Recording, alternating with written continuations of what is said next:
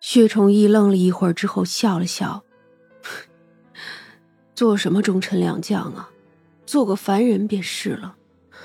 儿孙自有儿孙的福气，便交给大人吧。今生心愿了了的话，该说来生了。薛将军虽然身为将军，救了无数人，可你却也杀过无数人。”这善恶相抵，却还有些杀孽。来世幼年孤苦，要经历战火，不过十八岁便开始安定。若禅姑娘呢，也差不多。你们二人危难中相识相守，便可圆满一生，四子两女，白头偕老。若禅的脸一下子就红透了，那薛崇义也不好意思。多谢大人，小儿，我亏欠他良多，还求大人照拂。放心，小将军是我的了，自然要疼的。好了，你们便等着入轮回吧，我便走了。三娘说着，就提起灯笼离开了问心台。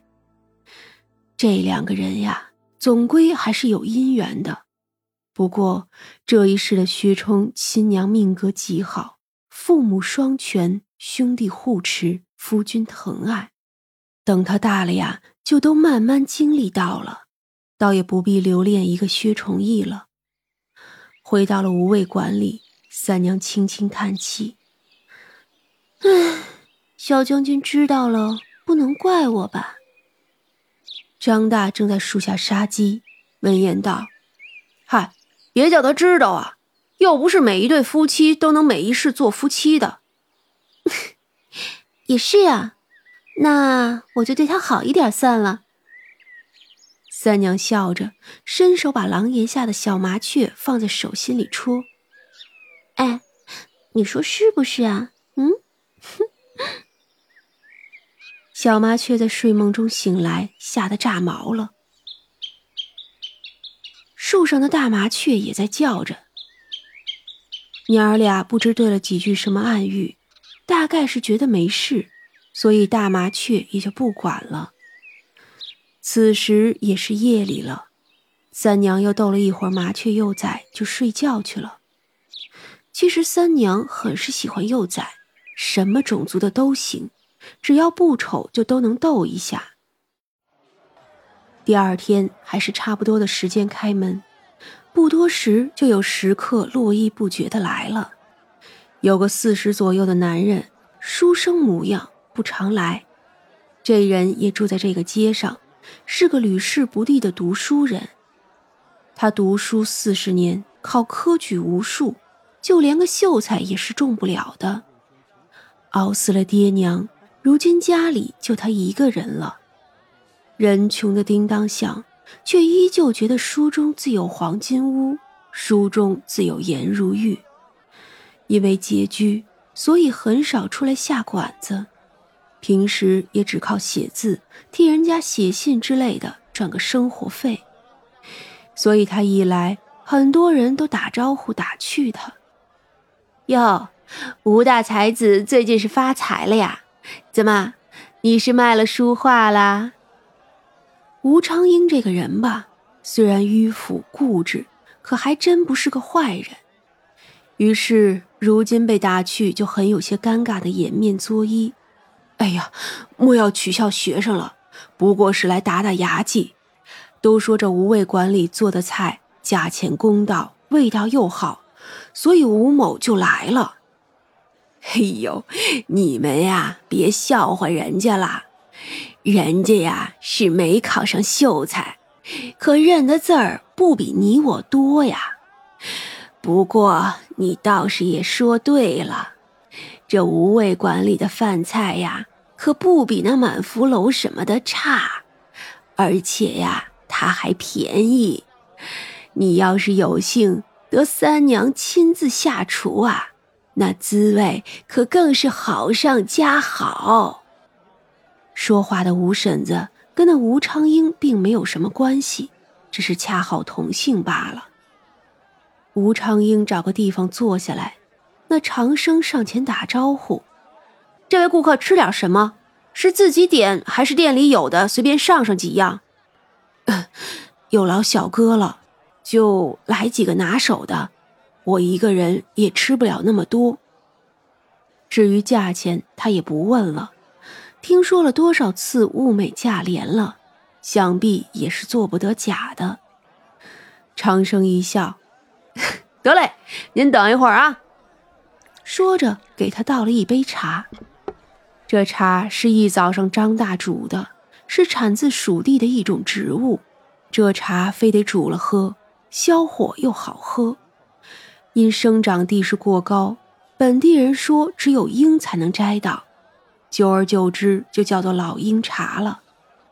这东西北方自然没有，但是也难不倒这一群妖精，想要什么也简单。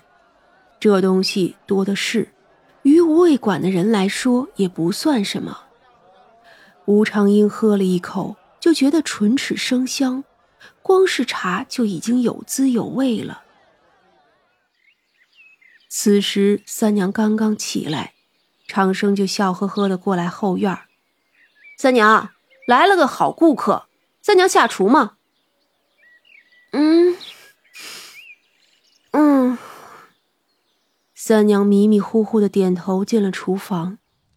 胡大娘和张大早就忙开了，见他来了，便打了个招呼。三娘看见了去年的南瓜，就想着做个粉蒸肉吧，可以把南瓜垫在下面。说做就做，他选了一块肥瘦相间的五花肉，先洗干净，切片，肉片不能太薄了，然后裹上蒸肉粉。这蒸肉粉都是之前就做好的，是糯米粉调味做出来的。当然，这个粉是有颗粒的，不然就粘了。南瓜切块装在盘子里，将肉摆好，然后上锅蒸就是了。那粉料是关键，一大早胡大娘就调制好的，自然是没有出错的可能。见五花肉还有，三娘切了一些片儿。与大芹菜一起炒，那大芹菜斜着切成厚一点的片儿，先炒五花肉，加一些蒜片、辣椒、花椒，爆炒出油，炒到肉片发黄，再把芹菜也倒进去一起翻炒，加上少许酱油，不至于变色就好。因为芹菜的水分足，所以不用加水，倒是可以加一点点料酒。这三娘做的料酒丝毫没有邪味儿，是极好的佐料了。最后再加盐就可以出锅了。再做个野菜鸡蛋饼，最后是油爆河虾。主食嘛，就是米饭了。凉河里的鱼虾虽然大众有些嫌弃，可那些分支河流里多的是，自然有人每天早上趁天还不亮就去打捞了卖。也有人专门在河道里围着网子养，所以这东西倒是不缺的。等菜都炒好了，粉蒸肉也可以出锅了。自然，一个大笼屉不可能只做一份，三娘一做就是五份。长生一喊，自然有人要。吴昌英的面前摆着这四样菜：粉蒸肉。五花肉炒芹菜，油爆河虾和野菜鸡蛋饼，再来就是一碗晶莹剔透的白米饭。这米饭不收钱，管饱。您要是觉得不够啊，说一声就好。吴昌英连忙谢过了，第一筷子就去吃那肉，果然是有滋有味，肥瘦相间，肥而不腻。等他反应过来，连南瓜都没了。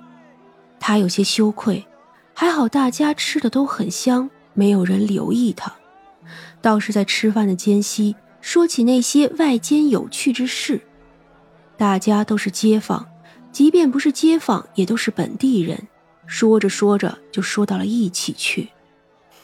吴长英往常是不太参与这样的事儿的，只管听着。但就算听着，也觉得有些意思。